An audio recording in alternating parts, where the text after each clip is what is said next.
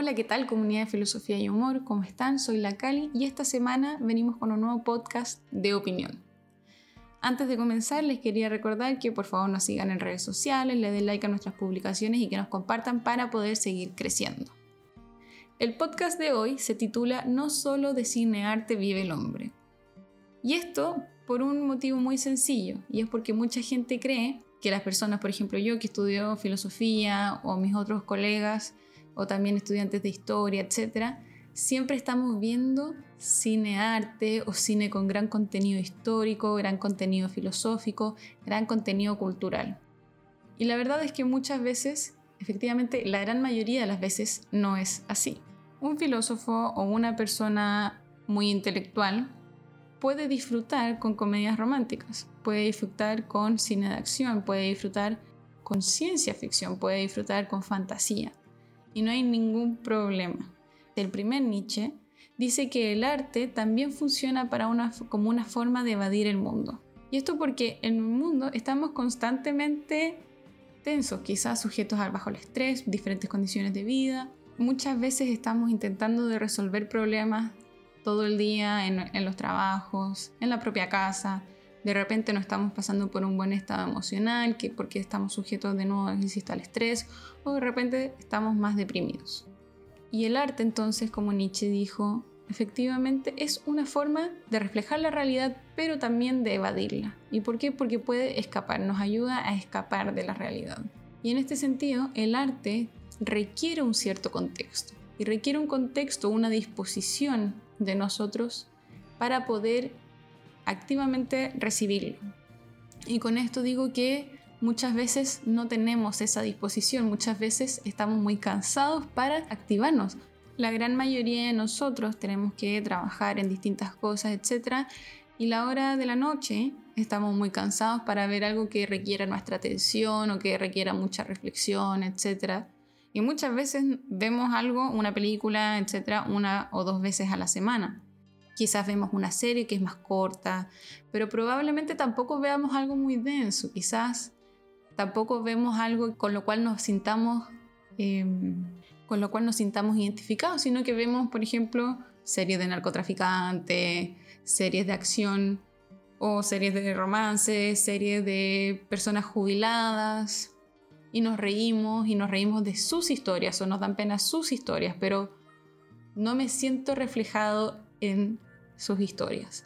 Al revés podría ser de un oficinista que se despierta a las 6 de la mañana, lleva a sus hijos al colegio, después van, lo retan todo el día y después llega a su casa y tiene que cocinar y cosas por el estilo.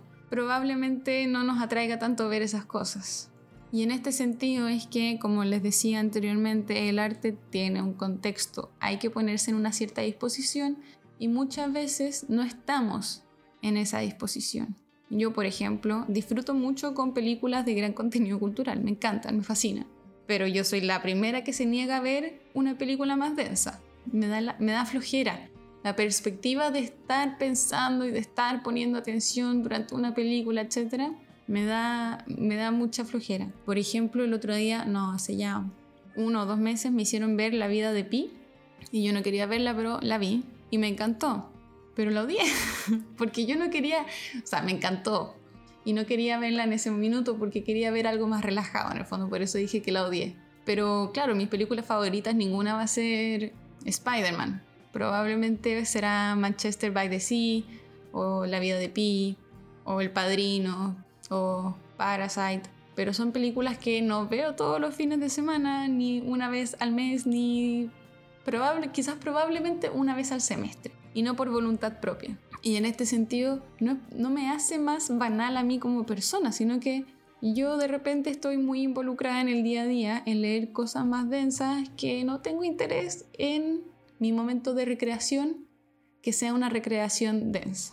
Y en este sentido les digo que no se trata de aparentar, no se trata de ser snob, hay que disfrutar las diferentes instancias. Por ejemplo, también hay muchas personas densas, intelectuales, etcétera, que disfrutan de un asado con sus amigos, de ver el partido de fútbol, y eso de repente nos sorprende. Pero no, porque las personas tenemos distintas aristas y, es una pregunta que nos hace mucha gente y es, con mis amigos no puedo hablar de filosofía o con mis amigos no puedo hacer de tal. Debiera dejar a esos amigos y es como, No, mi respuesta siempre es la misma. Uno tiene distintos amigos para hablar de distintas cosas, no significa que sean mejor o peores amigos. Eso se ve por otras evaluaciones que no son de carácter conversacional. Uno tiene, uno como persona, yo con diferentes amigas hablo de diferentes cosas y no hay ningún problema con eso. El arte es lo mismo se da en diferentes instancias y si uno quiere ver una película, quiere consumir una película puramente recreativa, está más que en su derecho. Y además les, les quería comentar que no sé si, y si lo han podido notar incluso por las críticas filosóficas que hacemos nosotros de repente, si uno quiere reflexionar, la reflexión va a venir sobre cualquier tema. Da lo mismo que sea la película eh, Frozen o El Rey León, que yo voy a ser la primera en discutir que tienen harto carácter filosófico, especialmente El Rey León, pero pero uno podría partir del prejuicio de decir que es como son películas para niños, quizás no tengan tanta, tanta filosofía por detrás. Pero incluso así, si uno lo deja con una comedia romántica, por ejemplo, uno siempre puede buscar momentos de reflexión dentro de esas películas. Y puede ser que incluso a uno le siente mucho más cómodo que de repente sentarse a ver cinearte si uno no tiene idea de los criterios de evaluación del cinearte. Y en ese sentido les digo, sean ustedes, vean lo que quieran ver, sean libres. Tampoco sean muy prejuicios de lo que ve la otra gente, porque no creo que sea un prejuicio, porque hoy en día muy poca gente, y creo que solamente se caracterizan los críticos de cine o los críticos en general, tiene como trabajo lo que los demás tienen que hacer para, como recreación. Bueno, ese fue el podcast de Columna de Opinión de hoy día. Los dejo, que estén muy bien y hasta la próxima.